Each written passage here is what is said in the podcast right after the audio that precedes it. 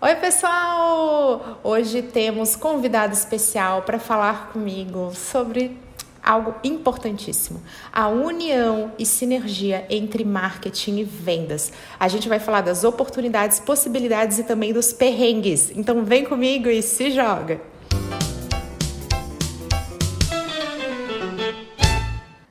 Olha só que chique que eu tô, porque tenho um convidada muito especial no episódio de hoje, Renata Centurion. Que prazer ter você aqui comigo, bem-vinda. Por favor, se apresente, conte para todo mundo que está nos ouvindo o que você quer ser quando crescer. Oi, Cami, super prazer estar aqui com você, com a sua audiência. Eu já te acompanho há um tempão, eu vejo os seus materiais, seus podcasts, os seus vídeos incríveis. Adorei quando você colocou aqueles erros que acontecem com a gente, fica ali no backstage, que é básico. É o dia a dia nosso, né? Então é um prazerzaço estar aqui com você. Bom, quando eu crescer, o que, que eu quero ser? Eu acho que eu quero ser uma pessoa que nem você, que agora começa a se mostrar na rede, não tem vergonha nenhuma, é isso mesmo. A gente começa a fazer, começa a acontecer porque a verdade é que a gente tem um monte de coisa que a gente vive no nosso dia a dia e que as pessoas precisam dessas dicas, né, dos perrengues que a gente vive, dos insights que a gente consegue, e é assim que a gente consegue ajudar as empresas que são nossos clientes, que acabam sendo os nossos ouvintes, e no final das contas, o bacana mesmo é essa troca, porque a gente sempre aprende, tanto quanto a gente fala, quanto quando a gente escuta. Então, essa troca é extremamente importante para a evolução de todos nós. Perfeito, Renan. Nós temos uma missão aqui. Esse podcast tem um compromisso com a vida real. Perfeito, só o brigadeiro. Descobri que nem ele, tá? Fiz enquete aí nos stories do Instagram. Descobri que tem uma galera que não gosta de brigadeiro. Tô impactada. Muitos se desculparam. Fiquei chocada. Mas... Fiquei chocada porque é incrível. Pois é, pelo menos assim a gente relaxa com a autocobrança e descobre que nada é perfeito. Eu tô super feliz por ter você aqui, que adoro o teu trabalho. A gente ficou primeiro amiga virtual. Isso é muito bom. Primeira amiga, assim, de ai, troca uma mensagem aqui. A gente descobriu que tem um monte de coisa em comum. E eu tô muito feliz de te receber aqui. Me conta um pouquinho e compartilha com todo mundo também essa questão do teu histórico. Você tá hoje na Winning by Design. Conta um pouquinho de como é que foi essa tua jornada, já que a gente vai falar de um negócio importante, mas que dá muita treta, que é marketing com vendas. Conta um pouquinho da tua história pra gente. Perfeito. E eu falei que eu gosto muito das suas histórias, porque eu também venho da área de biológicas. Né? Eu sou formada em medicina veterinária e eu me descobri quando eu fiz a, o meu, meu MBA em marketing com ênfase em vendas. E aí o mundo se abriu para mim. Na verdade, eu fiz um primeiro curso na SPM que era marketing para outras áreas e achei aquilo tudo incrível. Eu sempre trabalhei com vendas, né? Eu fui veterinária, brinco que eu fui veterinária, agora sou só dos bichos de casa. É, e hoje em dia, o que, que eu faço? Né? É, eu comecei a trabalhar com vendas muito cedo e depois eu comecei a estudar mais como é que eu podia impactar mais os meus clientes. E aí eu fiz esse MBA em marketing com ênfase em vendas e aprendi muitas coisas e resolvi colocar em prática. A Winning by Design, ela surgiu na minha vida porque eu, come... eu fui treinada por eles numa empresa onde eu trabalhei, que foi a o Expenditor, uma empresa belga eu estava lá como country manager da empresa e a gente estava sendo treinado pela Winning by Design no mundo inteiro. Quando a gente começou esse treinamento, eu falei, putz, cara, eu já fiz milhares de treinamentos de vendas e realmente esse é muito impactante. E aí eu comecei a uma conversa com a Winning by Design para trazer eles para o Brasil. E culminou que a gente conseguiu trazer, então, essa primeira, esse primeiro grande acontecimento foi uh, em 2018, lá no RD Summit, ainda foi uma primeira apresentação do IACO, foi, foi um evento épico, grandioso, incrível, maravilhoso. E aí tudo começou a acontecer. Né? Eu sempre gostei muito de treinamento, eu sempre gostei muito de me relacionar com as pessoas e juntei a, a fome com a vontade de comer. Acho que a verdade é essa, Cami. Perfeito. Você é uma mulher prática também, super orientada a resultados. E a faz simplesmente é, é, quando chega no RD, assim, o cara faz flash mob, ele dança, você fica pensando, mano, como e, é, e, e, é, uma complementariedade perfeita. Para quem não sabia, eu tenho um conteúdo sobre isso, mas a minha área de formação também é ciências biológicas, dentro dessa área, para biotecnologia. Eu queria ser cientista, eu fiz ciência, trabalhei com isso, mas eu descobri o mundo das empresas. E é igualzinho isso, Rê, não adianta. Você já tem aquilo dentro de você e as pessoas comentam: ah, será que você não, não seria realizada fazendo outra coisa? Né? E é difícil falar, porque olha só como os rumos da vida são né, inusitados. Mas a gente tem essa coisa do, do falar, do comunicar, do entregar resultado. E eu gosto muito de poder valorizar esse meu, esse meu histórico, porque me ajudou demais. A gente brinca aqui nos bastidores que quando você é, estuda uma coisa muito técnica, quando você vai para essas áreas que você tem o tal dos soft skills, a gente vai falar disso em marketing e vendas, hein? Já que a gente precisa ter o lado do comportamento, é, fica fácil, fica fluido, porque o técnico foi superado. Eu acho que é uma maneira maravilhosa da gente entrar aqui nessa nossa pauta maravilhosa sobre os papéis. Né? Então, qual que é o papel de marketing, qual que é o papel de vendas, e até pensando que os profissionais de marketing e vendas costumam ter histórias parecidas com as nossas que são profissionais que têm uma história, começaram fazendo uma coisa, migraram, é, nem sempre estão super capacitados. Como é que você começaria a falar desse papel aí para nossa conversa? Eu achei super bacana essa, essa visão que você deu, né? A gente misturando um pouco da área de biológicas com essa área que a gente está agora, que tem muito a ver com exatas, muito a ver com humanas, você acaba misturando tudo.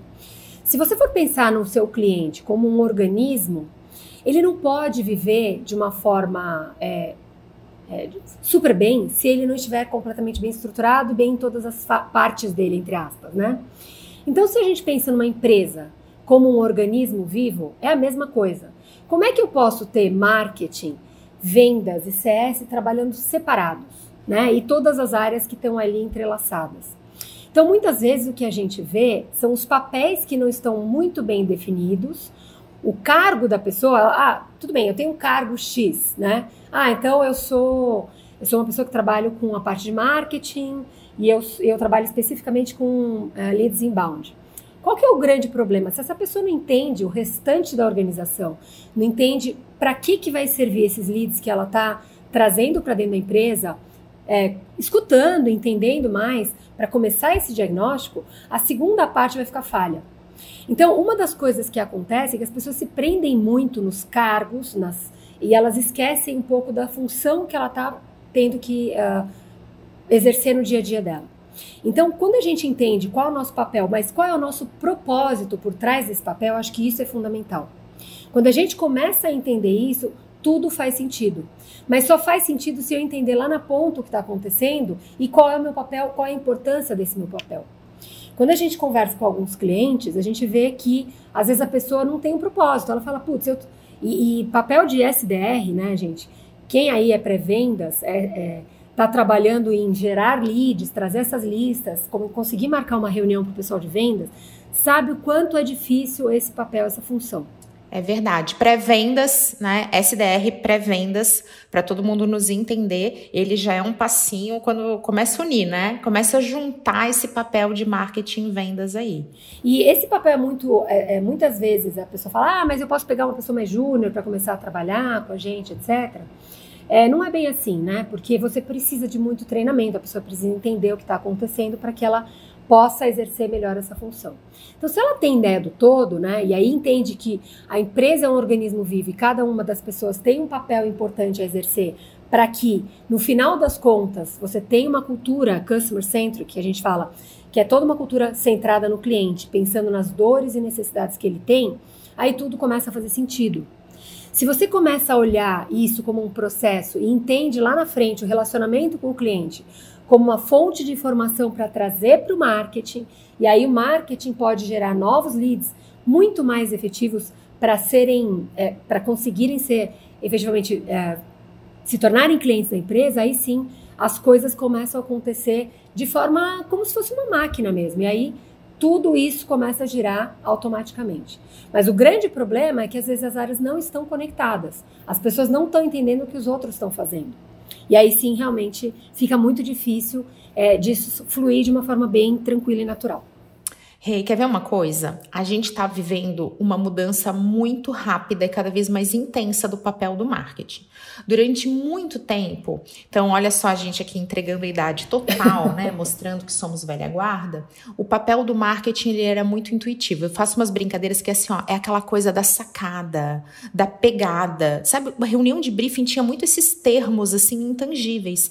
Ah, então que o conceito, ele é muito assim uma pegada e você fica ficava, ah, hoje esse tipo de discurso não cola mais com marketing. A gente vive um marketing extremamente científico, um marketing orientado a dados e não mais tanto um marketing de uma criatividade que vem de uma iluminação. Sabe aquela coisa de ter um insight? E eu não estou desmerecendo isso de forma alguma, porque excesso de número realmente impede que a gente deixe acontecer esse lado que é da criação, que é da intuição. Ele precisa acontecer. O que eu estou tentando mostrar aqui é que durante muito tempo o marketing era isso. Ele estava muito ligado, gente, a fazer evento, a fazer feira, a você fazer brinde, sabe? Coisas que são importantes, que estão dentro desse guarda-chuva.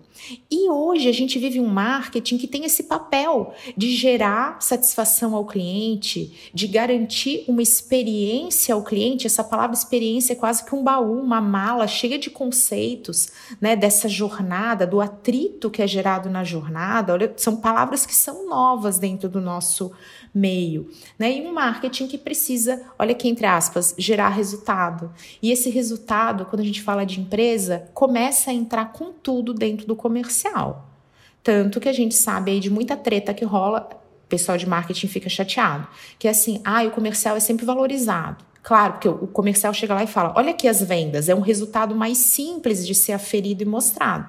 E o pessoal de vendas fala assim: olha esse pessoal fazendo coisa que não funciona no ar-condicionado. Né? Então, olha como a gente está vivendo uma mudança muito grande de um marketing cada vez mais orientado a resultado científico com dados e um comercial que tem que entender muito de experiência e de certos conceitos de marketing também. É isso que você está falando é, são conceitos importantes porque quando você consegue tangibilizar o resultado, ele, ele aparece, né? Você consegue mostrar com números, você consegue mostrar a coisa acontecendo. Quando a gente fala só de experiência, e só de experiência bem entre aspas, né, gente? Porque a verdade é que eu preciso de uma coisa atrelada à outra. Então eu não posso ter nem só a experiência, nem só os números. Mas uma coisa leva a outra e começa a fazer sentido e elas começam a se somar. Quando a gente tem as duas coisas juntas, a gente consegue inclusive entender por exemplo, quando eu olho uma jornada do meu cliente completa, de ponta a ponta, então eu estou falando de marketing, pré-vendas, vendas, aí onboarding, uso, experiência, impacto e CS, né? Para depois renovação, upsell e cross-sell. Quando eu entendo que tudo isso está atrelado e está unido, se eu consigo é, mensurar cada uma dessas fases e entender o que, que está acontecendo em cada uma delas, quem é responsável por cada uma dessas fases, eu consigo, inclusive, entender, por exemplo, por que, que as minhas taxas de conversão estão menores numa fase específica. E aí sim eu posso atuar. Ah, posso atuar com treinamento, eu posso atuar. Ah, eu tenho poucos é, está, é, use cases, né, para a gente poder utilizar no nosso dia a dia. A gente precisa de mais casos de uso para a gente poder mostrar para os nossos clientes. Então, começam a as informações começam a aparecer e aí aparece tudo que estava nebuloso começa a aparecer e fica muito claro. E aí sim a gestão pode tomar atitudes, inclusive as diretorias, entre as áreas, para ver o que pode ser feito para melhorar o resultado como um todo. Nossa, perfeito. Inclusive, esse é um conceito que é o Winning by Design tem muito forte, que é o funil. Você citou aí as etapas desse funil que vai medindo cada um desses momentos dessa jornada. Eu adoraria que você falasse um pouquinho mais para a gente sobre isso, Rê, porque eu presto muita consultoria, principalmente em empresas B2B, empresas que vendem para outras empresas, onde essas etapas são bem segregadas, distintas, né? E elas têm momentos também é, diferentes. Fica claro que tem horas que o marketing está mais intenso, tem horas que o comercial está mais intenso, isso impacta a forma de medir resultado também. Explica um pouquinho para a gente o conceito atua dentro desse funil? Como que você gosta de trabalhar esses momentos aí de interseção? Vamos lá. Então, é, gente, imaginem uma ampulheta. Agora, deitem essa ampulheta. A gente não trabalha só com o conceito de funil, porque a gente acredita que lá embaixo do nosso funil, né? Então, imagina que você tem um funil, lá em cima você tem é, os, os leads que foram gerados, eles vão passando, você vai convertendo e lá no final ele se torna seu cliente. O que, que acontece no final desse funil? O cara cai num limbo. Como assim? Então, a gente acredita no conceito de ampulheta. A gente pegou esse funil, deitou ele de lado e duplicou, transformando ele numa ampulheta deitada. Tá? Então, fica com esse conceito da ampulheta deitada para vocês imaginarem o seguinte: eu divido no meio essa ampulheta e para o lado esquerdo eu tenho três fases principais. No meio eu tenho uma outra fase e depois eu tenho três fases finais. Essa primeira parte da ampulheta, que está aqui do lado esquerdo, é o que a gente chama de conquista do cliente. Então aqui está muito claro a parte de conscientização de educação e de seleção. Então, na conscientização, é, eu me conscientizo de que eu tenho um problema, como é que eu faço para resolver? Nessa parte de conscientização, o marketing está muito presente, porque a gente pode começar provocando quem está do outro lado, e isso no conceito B2B é muito forte. A gente provoca as pessoas porque às vezes ela nem sabe que ela tem uma dor, que ela precisa resolver. Quando a gente conscientiza essas pessoas que ela tem esse problema, ou elas começam a estudar, a entender que elas precisam resolver esse problema, elas vão para a segunda fase dessa ampulheta, que é a fase de educação. Na fase de educação, as pessoas começam a entrar no seu site, elas vão assistir o webinar, elas vão ler o seu e-book, elas vão escutar o seu podcast, tudo que você tiver de material ensinando mais sobre aquilo que você vende, seu serviço ou seu produto. Se você fizer muito bem esse trabalho, ela vai colocar numa balancinha, que é a próxima fase, a fase de seleção. Se você tiver mais prós do que contras, porque obviamente todos nós temos muitos concorrentes, e você vai ser comparado com outras pessoas, outras empresas, para ver se você pode entregar uma experiência melhor, um produto melhor, um serviço melhor. Se você tiver mais prós do que contras, do que contras, essa pessoa, essa empresa vai comprar de você. E aí sim a gente tem a fase que a gente chama de winning, commit, que é bem a metade do, da nossa ampulheta. A gente não traduz, porque isso é, é, é o conceito de comprometimento. Então, eu falo de boca que eu quero comprar de você, mas eu não assinei nada, eu ainda não paguei. Nessa fase, gente, começa o onboarding, que é a próxima fase da segunda metade da ampulheta. É a primeira ali, começando a abrir de novo o nosso. É, voltando como se fosse um funil abrindo agora, na segunda parte da ampulheta. Na fase de onboarding, esse cliente está extremamente vulnerável. Por quê? Porque ele quer saber se realmente é, ele comprou o que ele, que ele gostaria, do jeito certo, se você vai entregar, ele não sabe ainda. Então, pode acontecer o que a gente chama de arrependimento do comprador. Se isso acontecer, isso é um problema muito grande, porque essa pessoa pode dar churn, pode simplesmente ir embora. Né? Todo o trabalho que você teve para conquistar esse cliente, você pode perder no momento é, e rapidamente se você não fizer bem feita essa parte de onboarding. Como é que a gente faz bem feita essa parte de onboarding? Quando a gente comunica exatamente o que está acontecendo. Então, vendas passa o bastão na mão de quem vai fazer o onboarding. Né? Então a gente fala muito sobre passagem de bastão, é isso mesmo. Imagina uma corrida ali em equipe, onde você tem várias pessoas correndo e um entrega bastão na, na mão do outro para ele começar a correr e aí vocês ganham a corrida em time. Não tem como a gente ganhar essa corrida, né? Que é, na verdade, quem está aí no meio é o cliente, se a gente não passar o bastão um na mão do outro. Se o bastão cair no chão, pronto, é uma experiência ruim que o cliente vai ter e ele pode ir embora. Então, fazendo muito bem feita essa parte de onboarding, a gente começa a ter a pessoa falando, putz, que legal, comprei do jeito certo, da empresa certa, me entregaram, estão cumprindo o que eles, é, o que eles prometeram para mim. Aí na segunda fase dessa segunda parte da ampulheta, a gente tem o que a gente chama de uso e impacto. Aqui é quando a pessoa começa a utilizar o seu produto ou seu serviço e aí ela começa a ter aquele impacto positivo, né? Então ela tem impactos racionais, que a gente chama, que são impactos financeiros. Então, ou eu ajudo ele a aumentar o faturamento, ou eu ajudo ele a diminuir o custo com o meu produto ou a minha solução.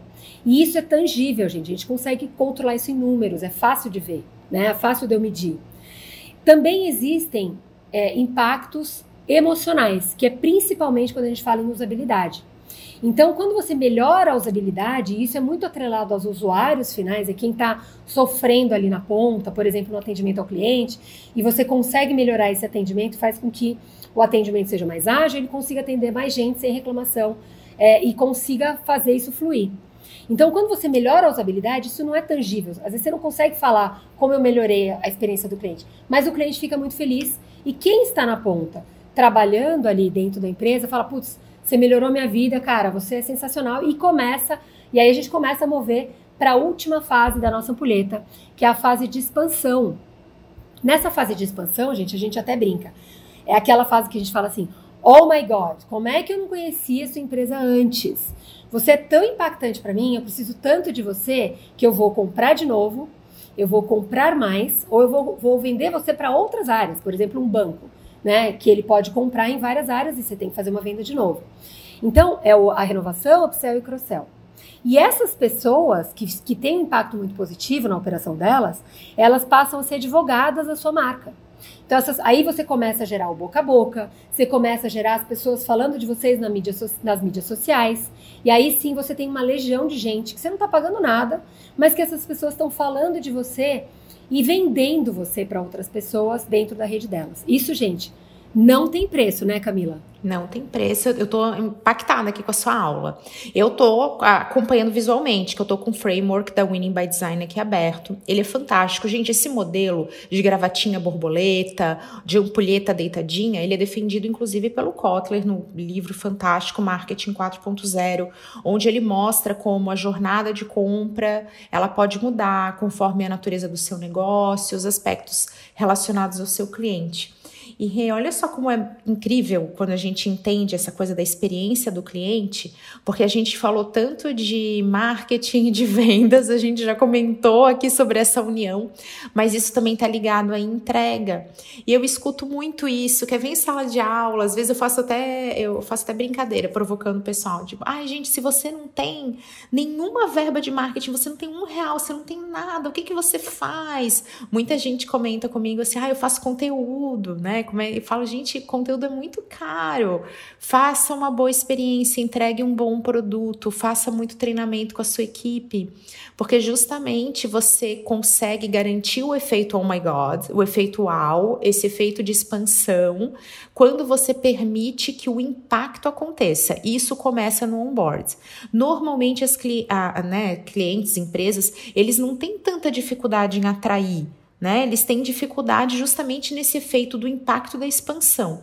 Você sente isso? Claro que cada etapa tem, né? Você já deu esse, é, essa dica que você consegue criar todo um indicador, toda uma conversão conforme a etapa dentro desse, dessa gravata borboleta. Então, o que acontece é o seguinte: quando a gente começa a entender mais sobre essa experiência, a gente vê o seguinte: é, no onboarding eu tenho uma, uma, um problema, às vezes, muito grande que é se a pessoa não for impactada e não começar a utilizar. E a gente esquece muitas vezes sobre o relacionamento né, que a gente está mantendo com esse cliente, por quê?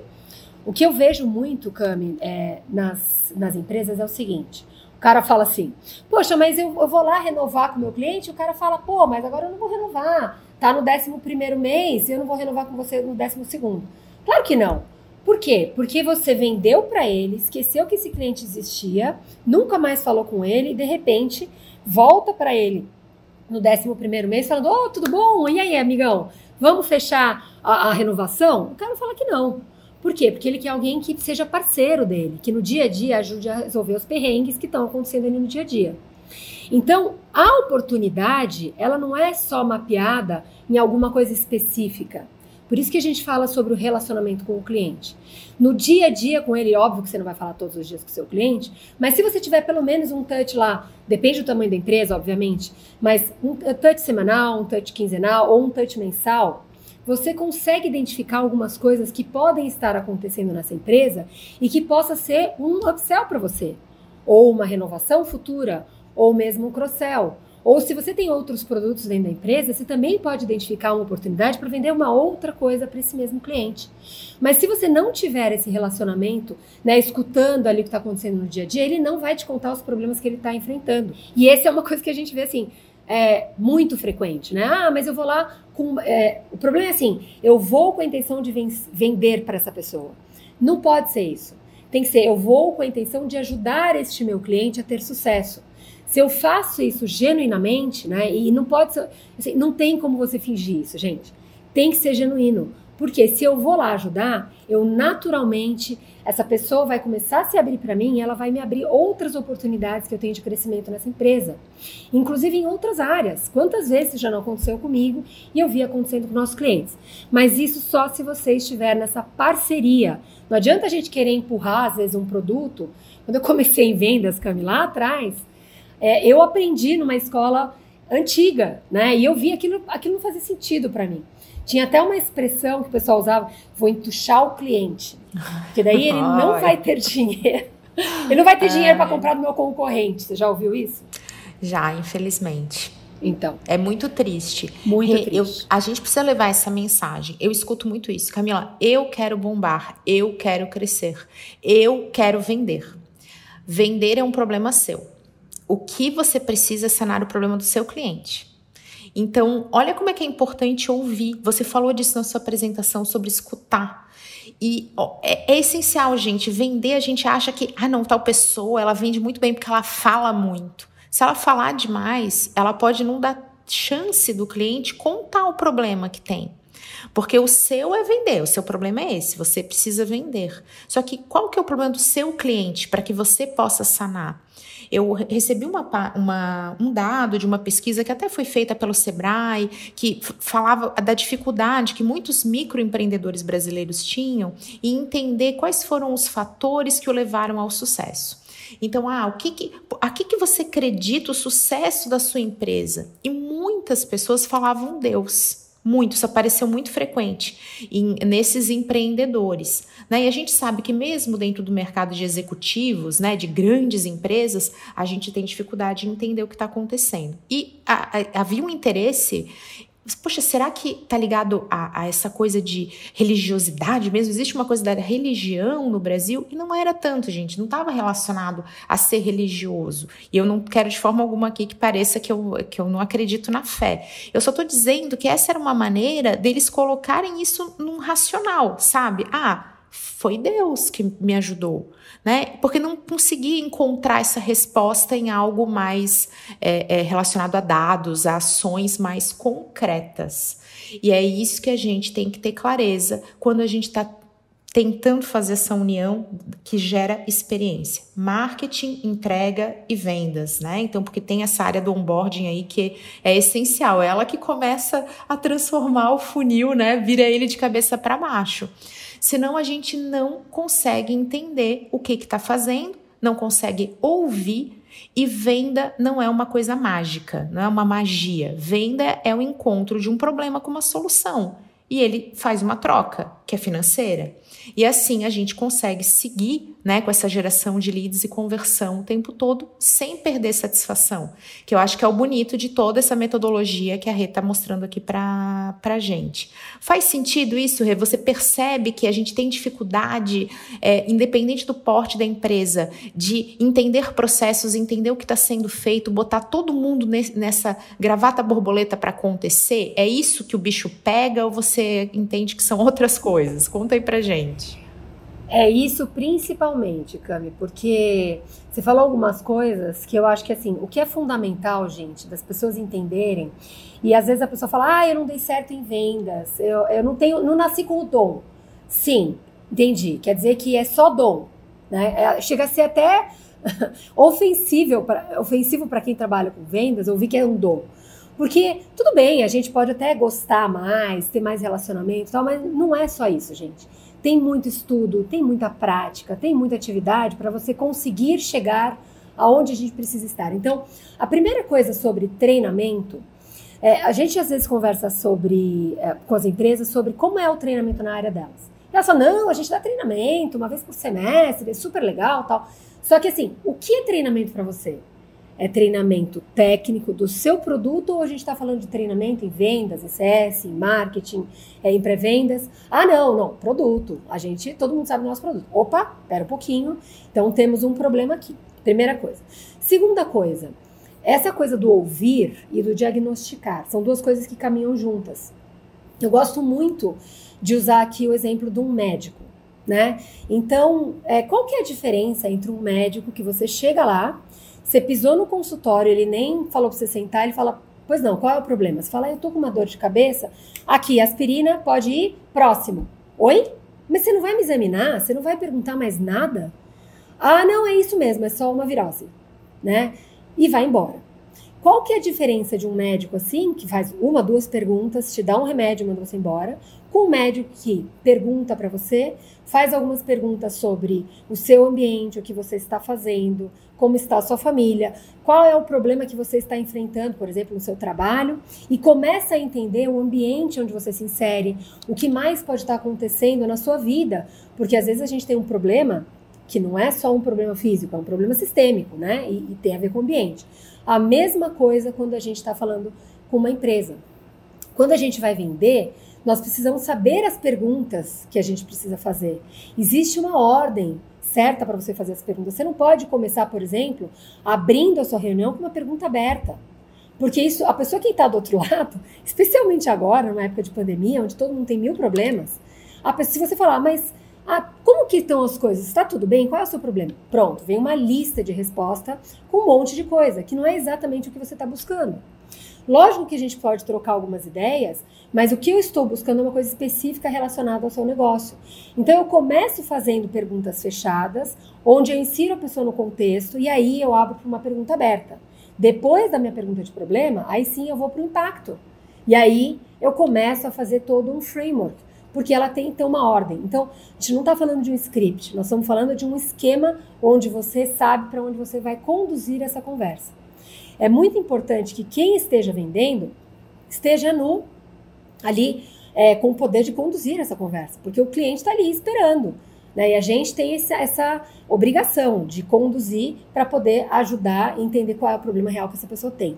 Porque muitas vezes essa pessoa vai trazer um problema que não é a real necessidade que ele tem. Então imagina, gente, uma, uma cebola. Eu gosto muito de falar da cebola do Outback. Então imagina a cebola, né? Ela vem lá toda fechadinha. Quando você vai no Outback e come aquela cebola aberta, o que, que aconteceu? A gente precisa fazer a mesma coisa com o nosso cliente. A gente precisa chegar naquele miolinho. A, a cebola precisa estar aberta para a gente ir tirando cada uma dessas camadas e chegar no centro do problema. Porque muitas vezes é uma coisa é, muito grande e o centro desse problema é outra coisa, às vezes completamente diferente. Só que você só vai conseguir descobrir isso se você conseguir, primeiro, ouvir, anotar o que a pessoa tem para te dizer e não ficar pensando na próxima pergunta. Isso é muito importante, porque às vezes a gente fica ali escutando e pensando, não, preciso perguntar isso. Anotem sempre. E depois a gente continua fazendo esse diagnóstico para ver para onde a gente vai, para onde a gente caminha. Para daí a gente ter um diagnóstico preciso e poder ajudar essa pessoa. Quando eu ajudo essa pessoa de forma real, né, entendi qual é o problema que ela tem, aí sim essa pessoa vai ficar grata e aí não é mais uma venda. Isso é uma parte natural. Ela só está trocando comigo dinheiro pelo meu conhecimento, né, ou pelo meu produto. Por quê? Porque ela precisa de mim. Aí muda a coisa de figura, certo, Cami? Não Muito. é mais eu estou empurrando para você, eu estou te ajudando. E aí a coisa muda completamente de figura. Perfeito, Requiaula. Palmas virtuais, porque arrasou. E olha só, você deu uma dica maravilhosa, porque percebo que a maioria dos processos de venda, essa que a gente tem agora que fazer é, à distância, aquele call, ou então a reunião presencial, ela geralmente começa com a coisa mais aberta e aí vai afunilando. Isso também tem relação com a condução da energia, porque geralmente a gente começa a reunião com energia alta e vai chegando, né? Então vai cansando, parece que a coisa não evolui. Essa dica da Rê sobre as perguntas fechadas, você ir meio que direto ao ponto e depois você trazer a coisa mais aberta e entender, porque você te ajuda a diagnosticar outras coisas que podem não estar dentro do teu escopo tão fechado, ela também ajuda na percepção de autoridade. Isso ajuda a transmitir essa percepção que, opa, eu tô com um especialista, essa pessoa me entende. Olha só, ela mal chegou e já sacou a minha empresa. E muitas vezes durante essa reunião a gente vai meio despreparado e traz perguntas que a gente poderia fazer uma busca antes de, é, de vender. E aí até entra essa figura do pré-vendas, né? O pré-vendas costuma fazer isso, ele qualifica o lead. Ele faz essas perguntas mais genéricas para que o, a equipe de vendas chegue muito para fazer gol. Né? É isso que você nota na, na, dentro da tua experiência prática, Rê? Você gosta disso, dessa mecânica, ou sugere outra? Como é que fica isso ali na hora do vamos ver? Na hora do vamos ver, todos nós, todo mundo que tem contato com o cliente precisa pesquisar sobre esse cliente antes de falar com ele. Não tem desculpa para não fazer isso. Então, isso é uma tarefa de marketing, isso é uma tarefa de vendas, isso é uma tarefa de pré-vendas, isso é uma tarefa de onboarding, isso é uma tarefa de CS. Todos nós precisamos conhecer sobre essa empresa, conhecer sobre a pessoa com quem a gente vai falar antes de falar com ela. Então, uma coisa que eu vejo assim, super comum via, né? Porque agora a gente não vai mais nas empresas fisicamente, mas era assim: então tá bom, me mostra como é que é o seu dia a dia de trabalho. Você senta do lado de uma pessoa, né? E aí a pessoa fala: ah, eu, eu vou ligar para o meu cliente, né? Vou tentar é, marcar uma reunião para o meu futuro cliente. É, e eu vou fazer o seguinte: aí a pessoa abre, enquanto ela está discando, aí ela começa a pesquisar. Deu 10 segundos, o cara atendeu e eu consegui ver o quê? A cara do site da pessoa. Isso está errado, gente. Porque se eu chego despreparado nessa reunião, eu não tenho como fazer perguntas certas, eu não tenho como mostrar para a pessoa que eu pesquisei sobre ela. E, obviamente, ela vai falar: Poxa, essa pessoa veio aqui despreparada, não sabe o que é minha empresa, por que, que eu vou dar meu tempo para ela? Por que, que eu vou disponibilizar, disponibilizar o meu, meu bem mais precioso, que é o meu tempo, para escutar o que essa pessoa tem para me dizer?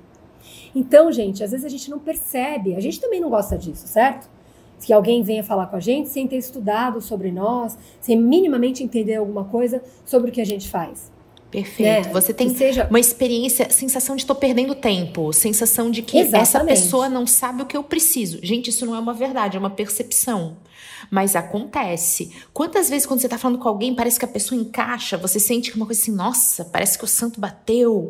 Isso está muito relacionado a intuitivamente, ou até conhecendo esse método, saber conduzir. Você fala, opa, apertei esse botão, agora eu apertei esse botão, agora eu entendi. Às vezes, uma busca nas redes sociais, no LinkedIn do executivo, ou então você. A, ver o Instagram da empresa, você fala, opa, olha ali, os caras estão divulgando isso. Se isso está na divulgação, isso é importante, eu vou mencionar.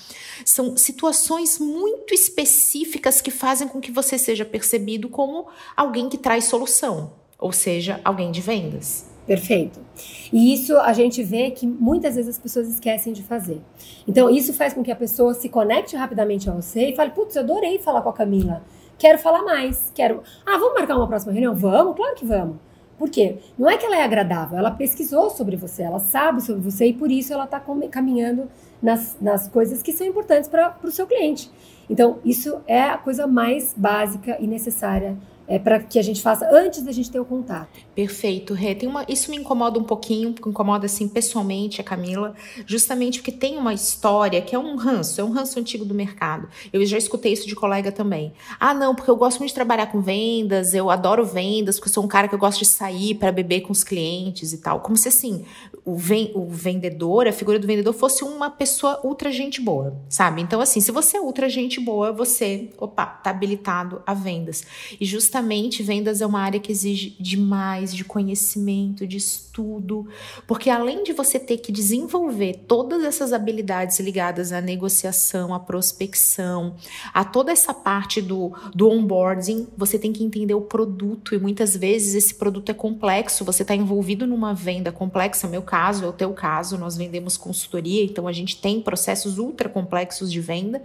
A gente ainda tem que entender produto, Cara, é muita coisa, né? Então, um profissional de vendas, ele tem que estudar demais, ele tem que se preparar demais, ele nunca pode parar de se preparar, né? E aí é muito injusto quando a gente coloca sobre esse papel tão importante, simplesmente uma coisa assim do super gente fina, né? Pô, esse cara aqui é ótimo amigo, então ele é um bom profissional de, de vendas. Isso me incomoda bastante e fica super claro nas dicas que você está dando.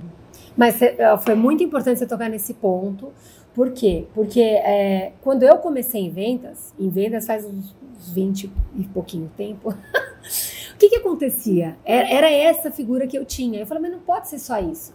Esse vendedor típico, né? Esse pessoal mais antigo, essa cabeça antiga não tem mais lugar. Por quê? Porque hoje eu preciso conhecer do meu cliente. Eu até posso sair para tomar uma cerveja. Ah, vamos sair para bater papo, vamos tomar um café, não tem problema. Isso é além né? E não apenas o centro de tudo, porque antes era puramente assim da gente conhecer, eu sabia tudo que estava acontecendo na vida desse cara, e aí eu descobri uma oportunidade. Hoje nós mas naquela época não tinha internet, naquela época não tinha Google, naquela época não tinha celular com GPS, etc. Naquela época nós vendedores, eu me incluo nisso, éramos as fontes de informação para essas pessoas.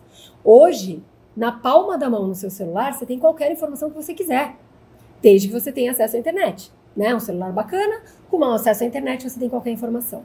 Então isso se perdeu. Então as pessoas hoje precisam entender que elas precisam ser detentoras da informação, sim, mas também do processo, mas também entender como ela pode ajudar o cliente especificamente e como ela faz para estudar esse cliente antes de falar com ele.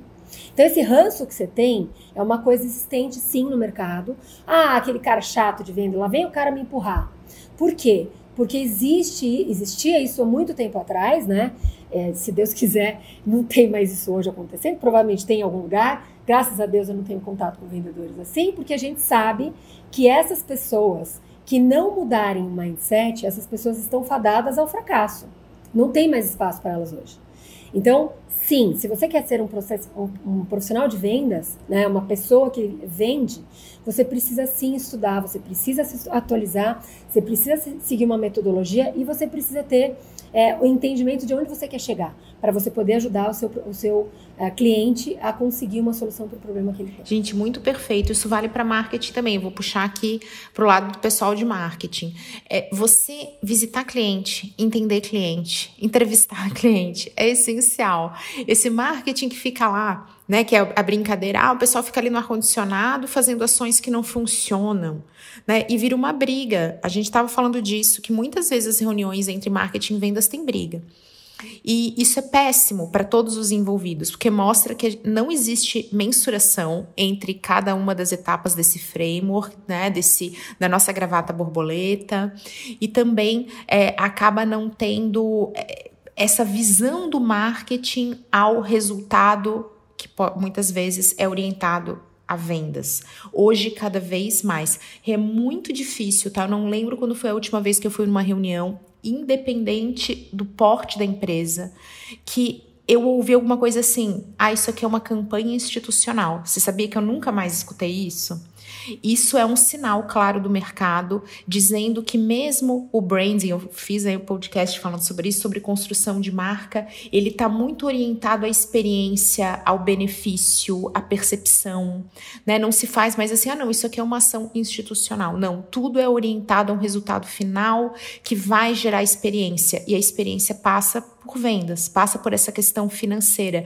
Não existe mais essa separação tão clara e talvez seja por isso que a gente tem treta aí acontecendo. É por isso que começa a ter treta, porque a gente não tem essa separação. Onde que você gosta de separar, assim? Até onde você entende que vai o papel de um ou de outro, ou não? Você defende que não pode haver separação. Me conta que eu estou super ansiosa para saber tua visão sobre isso. O que acontece é que é o seguinte: cada uma das áreas precisa ajudar a outra a entender né, essa passagem do bastão, ela começa a acontecer. Você pega o bastão, mas, por exemplo, marketing passa o bastão para pré-vendas, né? E aí a gente começa a qualificar, entender, ver se a gente vai passar ou não para vendas e fazer uma reunião. Marketing precisa estar muito próximo de pré-vendas e de vendas. Por quê? Porque os próximos leads que serão gerados vão depender do que foi a qualidade do que a gente conseguiu fechar ou não. Então, essa comunicação ela precisa acontecer o tempo todo. As empresas, o que eu vejo é que as empresas que conseguem entender isso e têm essa comunicação, seja com reuniões frequentes, seja utilizando uma ferramenta de comunicação tipo Slack, onde todo mundo acaba tendo informação do que está acontecendo em todas as áreas, isso faz com que todos se beneficiem dessa comunicação. Então, a primeira coisa é a comunicação fluindo. É, eu não gosto muito de assim uma divisão específica de só marketing, só pré-vendas, só vendas. Lógico que as funções são específicas. Então, tá bom. Pré-vendas vai ligar e vai tentar qualificar para poder passar para uma reunião, vai entender se realmente a gente tem um impacto possível nesse futuro cliente. Tudo bem né? Mas é, essa, essa, esse trabalho ele tem que acontecer em conjunto, né? Uma das coisas que a gente mais vê, de, entre aspas, brigas, entre aspas e de verdade brigas, é porque isso não está claro. Então isso começa na, na, grande gestão ali, na liderança principal, que às vezes é, é papel ou de um diretor ou acima dele até o CEO, que não comunica claramente qual é o planejamento estratégico de onde ok, qual é o nosso planejamento estratégico? Onde a gente quer chegar daqui um ano, daqui dois anos, daqui três anos? Então, às vezes a gente escuta algumas coisas é, relacionadas apenas a dinheiro. Mas não é só o dinheiro. Como é que a gente vai chegar lá? Como é que eu vou dobrar, triplicar, quadruplicar o meu número de hoje? Eu preciso ter um plano. Só que todo mundo da minha empresa precisa participar desse plano, entender esse plano para que ela possa desdobrar, porque no final das contas, Né? A gente está falando ali dos generais, imagina uma guerra. Você está lá, tem os generais, né? É, que estão ali bolando, mas quem está no fronte de batalha são os soldados, são as pessoas que estão ali, né, sofrendo diariamente, porque às vezes ela não consegue implementar o que foi colocado pela liderança. E isso acontece por falta de comunicação, por às vezes porque uma área tem um objetivo que é completamente diferente da próxima área. Isso não pode acontecer. Né? Isso é uma jornada de um cliente. A empresa é uma só, não existem várias empresas. E às vezes, o que acontece é que a gente vê os silos tão fortes dentro de uma empresa que parecem empresas diferentes. Então você está falando com uma pessoa, não, não, não, mas isso é só vendas. Não, não, não, não, isso é só marketing. Ah, não, isso você está falando é só do pessoal do CS. Oi? Como assim? Uhum, tristeza, já, já fiquei tensa aqui. Então. Porque isso acontece, tá, gente? Isso acontece. Todo mundo é potencial vendedor. Todo mundo tem um papel importante dentro da empresa. Então, quantas experiências são arruinadas, né? Por essa visão de, tipo, isso não é meu, isso não, isso não é da minha responsabilidade. Não, gente, horrível, horrível todo mundo junto. Né? Então não é minha responsabilidade, mas calma aí, quem é essa proatividade, esse desejo genuíno de ajudar? A gente volta nessa frase maravilhosa de Renata Centurion nesse podcast, esse desejo genuíno de, de fazer acontecer, ele move tudo, ele integra maravilhosamente bem. Concordo plenamente contigo, mas acontece demais. Não, isso não é da minha área. E gera muita rixa, uhum. muita briga. O pau come muita. geralmente nesses momentos. É, porque a pessoa fala, ah, mas não é comigo, não sou eu que sou. Isso não é culpa gente, minha do fulano. Pronto. Aí, gente, ah, nesse, nessa hora você fala, opa, vai começar a briga agora. Um, dois, três e fight. E, e assim, é, é, engraçado, eu não lembro onde eu vi, mas eu achei tão, tão assim, perfeito.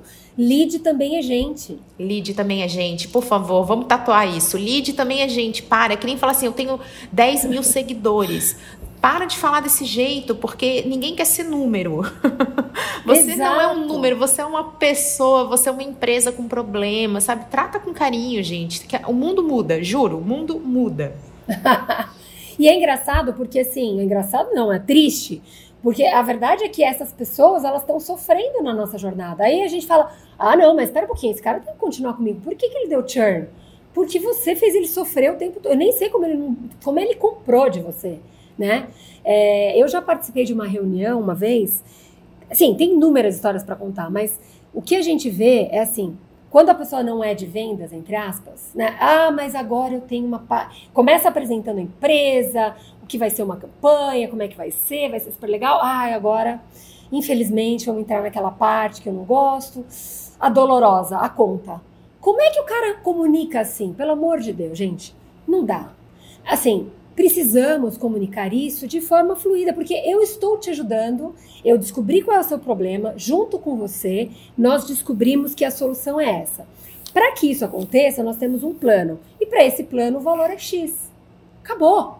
Simples assim. Estamos todos na mesma página. Nós estamos aqui para ajudar você. Pronto, gente. A, a, venda ela tem que acontecer naturalmente. E todo mundo tem que estar envolvido.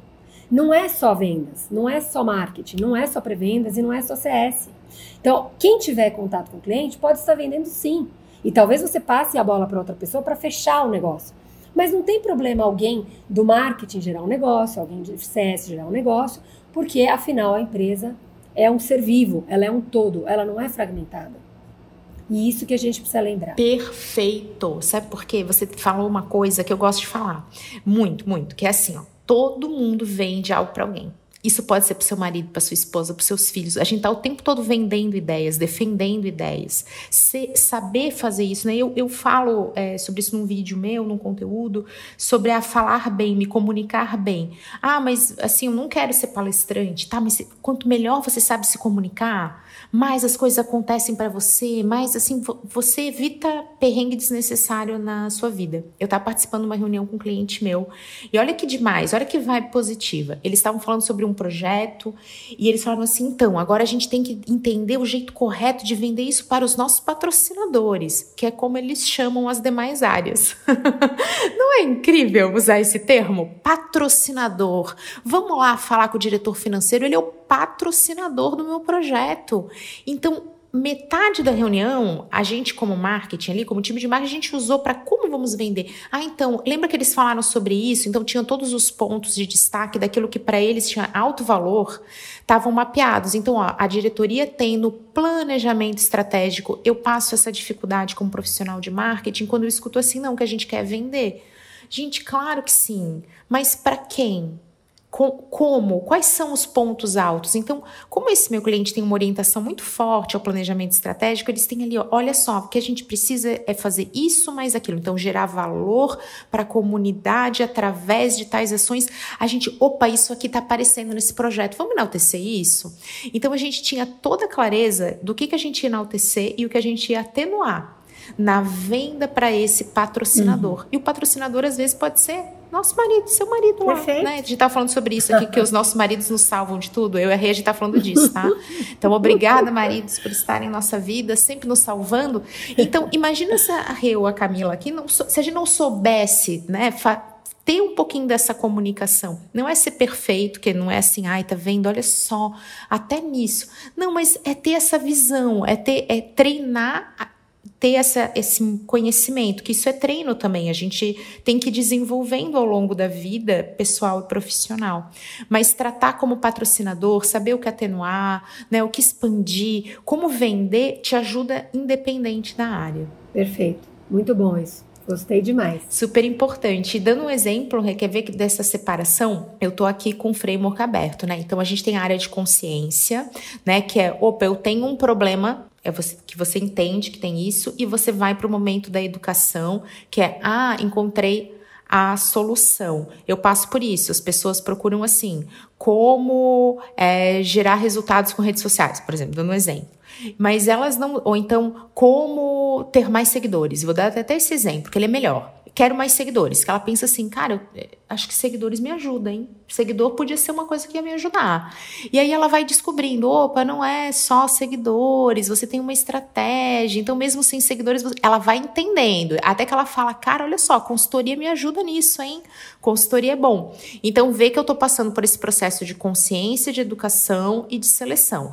Nisso, marketing, beleza, né? Marketing tá dentro disso total, que é o marketing que vai falar, cara, eu tenho que ser lembrado, tem que fazer com que as pessoas me encontrem. Então, ser lembrado, ser encontrado. Materiais ricos, aí você começa até poder trabalhar inbound, outras técnicas de marketing para que você atraia esses leads que também são gente, a mail lead também é gente. e você vai. E o marketing vai te ajudar a descobrir quem é o seu ICP, quem é a sua, a sua persona ideal. Perfeito. O marketing vai trazer isso para vendas e para pré-vendas. Então, se o marketing não estiver extremamente alinhado com tudo que aconteceu lá na frente, no relacionamento, porque vai, a gente vai cada vez aprimorando isso mais. Se a gente buscou essa informação lá no final da nossa puleta, traz para marketing. Opa, tem aqui um ICP que eu não tinha pensado. Tem uma outra área aqui ou tem uma, uma persona específica que a gente pode utilizar nesse segmento de mercado. Então, marketing vai trazer essa informação para quem eu vou vender e vai também ajudar a gente a gerar cases de sucesso, a trazer essa informação, essa comunicação de como essas pessoas deram certo utilizando nossa plataforma, nosso serviço. Perfeito. E, gente, quero, quero dar um exemplo bem prático uma coisa que eu costumo fazer nos meus clientes de, de consultoria. E costuma ser um quebra-gelo legal para quando tem essas áreas, assim, muito brigando. Que é você ajudar a equipe de vendas a construir e-mails mensagens de WhatsApp e entendeu dentro de um tom de voz da empresa, especialmente quando tem representantes. Então é bem comum que, como são é, representantes, são até empresas, né, que são externas, fica muito solto isso, assim, é, cada um fala de um jeito. Isso impacta muito a experiência do cliente, né? Ele fica, pô, mas qual que é o, né? Então a pessoa de contato às vezes não tem nem assim um material visual atualizado da empresa. Acontece muito da, de não ter mesmo, de falar de qualquer jeito, de citar coisas que jamais a marca poderia citar. Isso acontece. Então o marketing vai e fala assim: deixa eu ver tuas mensagens, como é que você manda? Que tipo de material você inicia uma conversa? Né? Então, o e-mail, as mensagens de WhatsApp, esses pontinhos de contato, eles são um bom quebra-gelo para você, profissional de marketing, começar a falar assim: deixa eu te ajudar. Olha, a palavra ajudar, ela é o nosso highlight desse podcast, de você falar, deixa eu te ajudar a construir isso. Que aí vendas vai falar, opa, legal, eu vou ter alguns modelos. E quem vai fazer essa narrativa é o profissional que está super especializado para construir narrativas, para construir e entregar tom de voz da marca, que é um profissional de marketing. E você, de quebra, vai ser muito ajudado pelo profissional de vendas, porque você vai entender como que o cliente responde, que objeção que ele traz, quando que ele cita o concorrente, o que que ele cita, você vai entender bem na prática onde dói, tá? Porque o profissional de vendas, ele encontra umas situações que dói muito. E quando a gente tá longe desse processo, não sente essa dor e não incomoda tanto. E você vai ver, cara, sabe aquele material que eu fiz? Sabe essa estratégia de conteúdo que eu tô trazendo? Sabe a maneira que eu pensei o site? Sabe o projeto que eu tô defendendo? Cara, não vai dar certo. E, a, e, eu já sei por quê. Então, esse momento em que marketing ajuda a construir discursos e vendas ajuda a trazer mercado, trazer dado real dos clientes e potenciais clientes, ele é muito mágico para essa operação. E na minha experiência tem ajudado bastante a quebrar gelo e começa a trazer essa sensação de parceria, né? Que muitas vezes é guerra. e a gente quer parceria, a gente quer amizade, né? Adoro quando chega numa empresa e o pessoal se dá bem, fala, não, marketing e vendas trabalham juntos, eu fico na mesma sala. Me dá até uma coisa boa, que às vezes tem que separar o povo para não dar treta. Né? E conta, Rê, como é que você gosta de fazer você tem uma metodologia gigante para isso, no sentido dela ser muito elaborada, muito científica e muito funcional, funciona de verdade. Mas você tem assim uma dica prática que você gosta de, opa, isso aqui quando o pau tá comendo, quando a coisa não tá funcionando, eu faço assim, que você gosta? É, a primeira coisa que eu costumo conversar com as empresas é assim: a gente chega e, a gente, e naturalmente você já vai ouvir as tretas que estão acontecendo. Não, mas a outra área não me, me, não me entrega, e aí por conta disso eu não consigo fazer meu número. Normalmente é isso que a gente escuta, não importa quem esteja falando. O que acontece é escutar os dois, os dois lados em primeiro lugar. Em segundo lugar, entrar numa sala e colocar as pessoas para se falarem, mas tendo um moderador. Por que o moderador? Porque senão o pau come e ninguém fala nada. Né? Todo mundo ali uh, se atravessando e não consegue, a gente não consegue sair com uh, alguma coisa específica.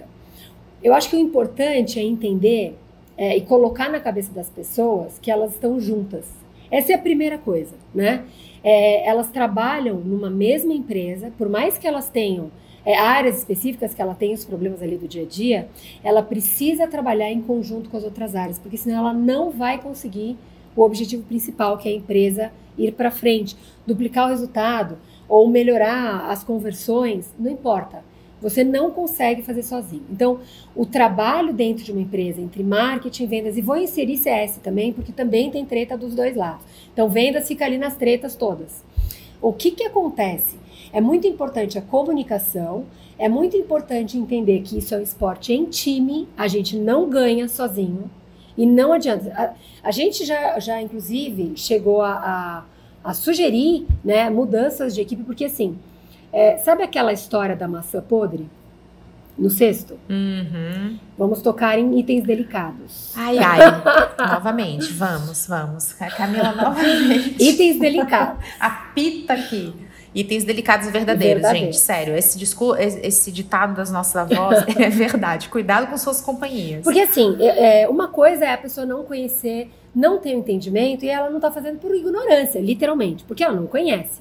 Outra coisa é quando você traz a informação, mostra a coisa acontecendo e a pessoa continua, uma pessoa, né, algumas pessoas, enfim, eu já assisti isso acontecendo, né, é, e a pessoa, na verdade, ela está dinamitando a base do que você está tentando construir. É o que a gente fala do trabalho de cultura. Então, muitas vezes a gente sugere para as empresas que exista um trabalho de cultura paralelo ao nosso, a gente não faz esse trabalho de cultura, por quê? Porque se as pessoas se minarem entre elas, ela vai sempre tentar fazer com que o projeto de uma área X, que depende dela também, não dê certo. Isso não pode acontecer, a gente não pode permitir dentro de uma empresa. Imagina, não tem cabimento nenhum, né? Todo mundo perdendo dinheiro, todo mundo perdendo energia, etc, e a coisa não acontecendo.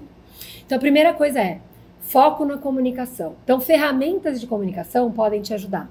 Outra coisa, quem é que vai ser a pessoa que vai mediar essas conversas? No início, quando a gente está fazendo a consultoria, a gente entra muito como mediador.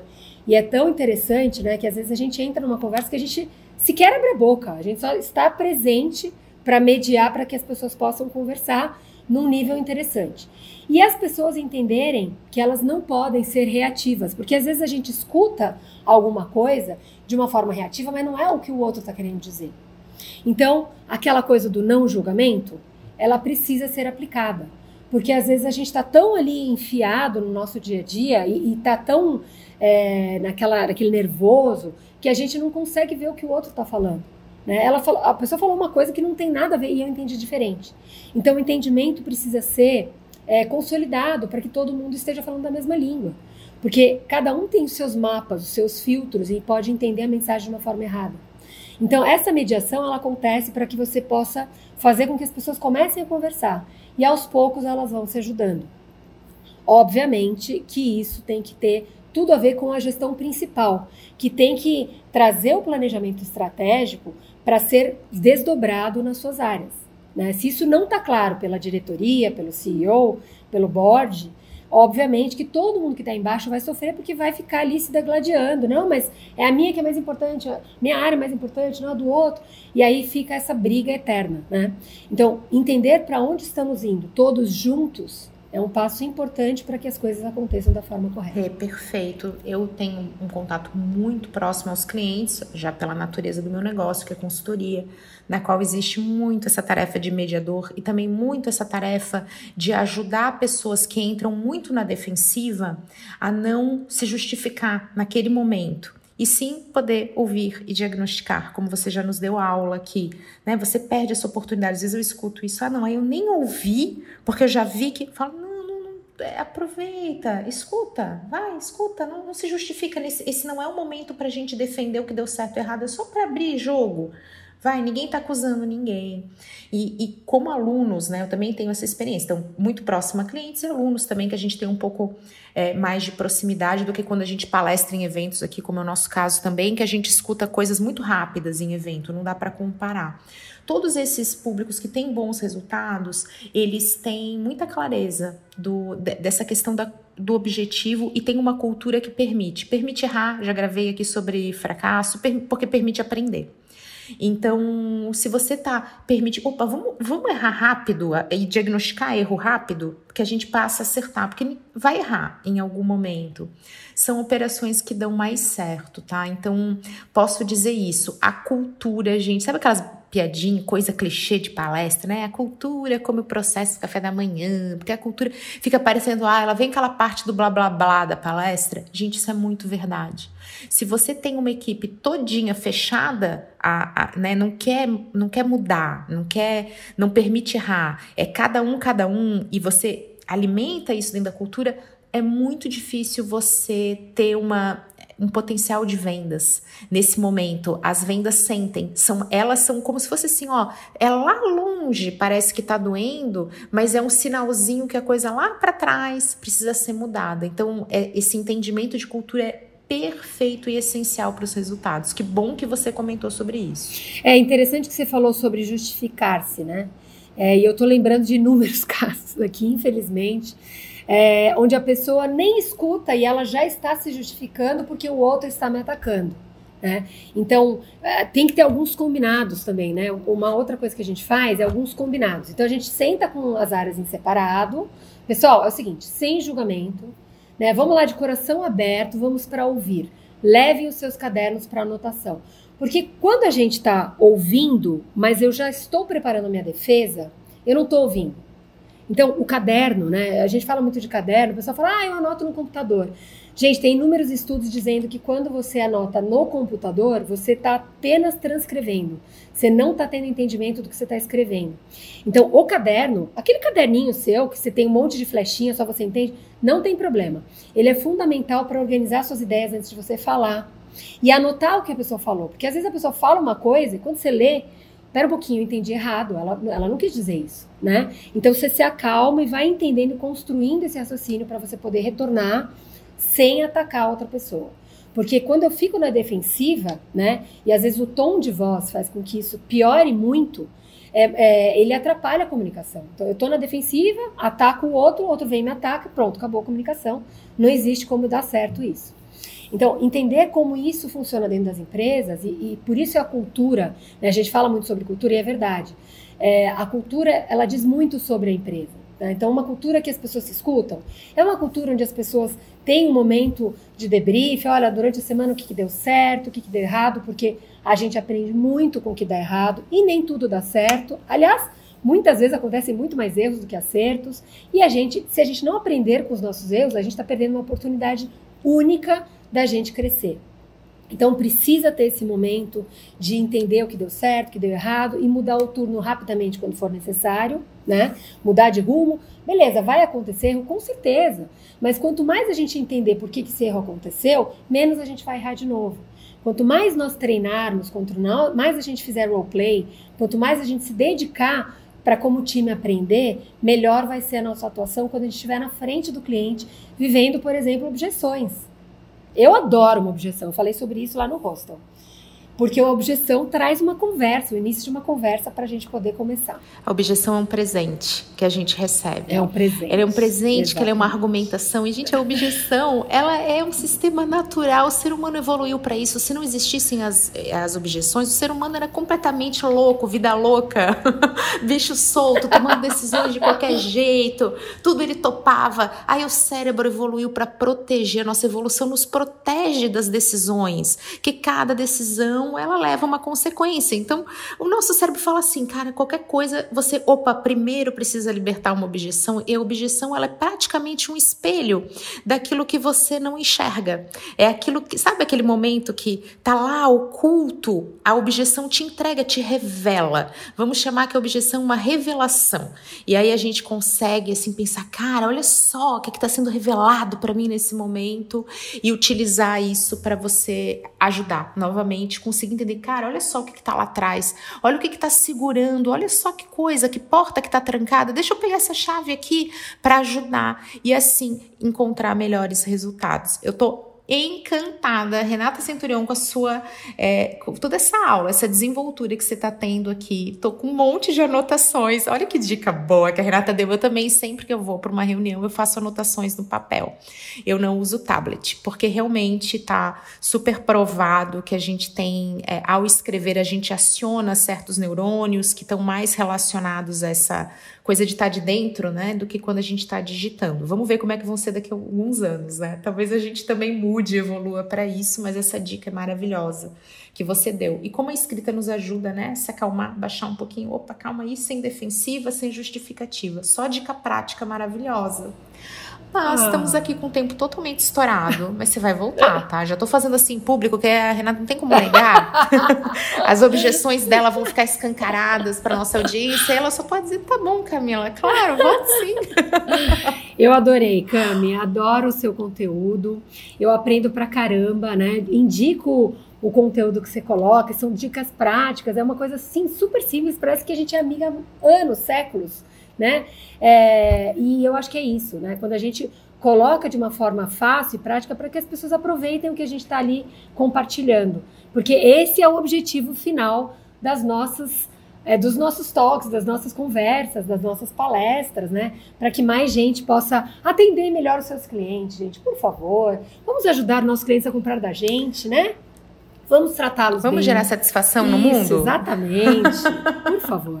É isso aí, Cami, adorei. É, muito perfeita. Obrigada demais por estar aqui. Volta sempre, portas abertas. Obrigada de coração. E, pessoal, um beijo. Até a próxima. Beijão, pessoal. Tchau, tchau.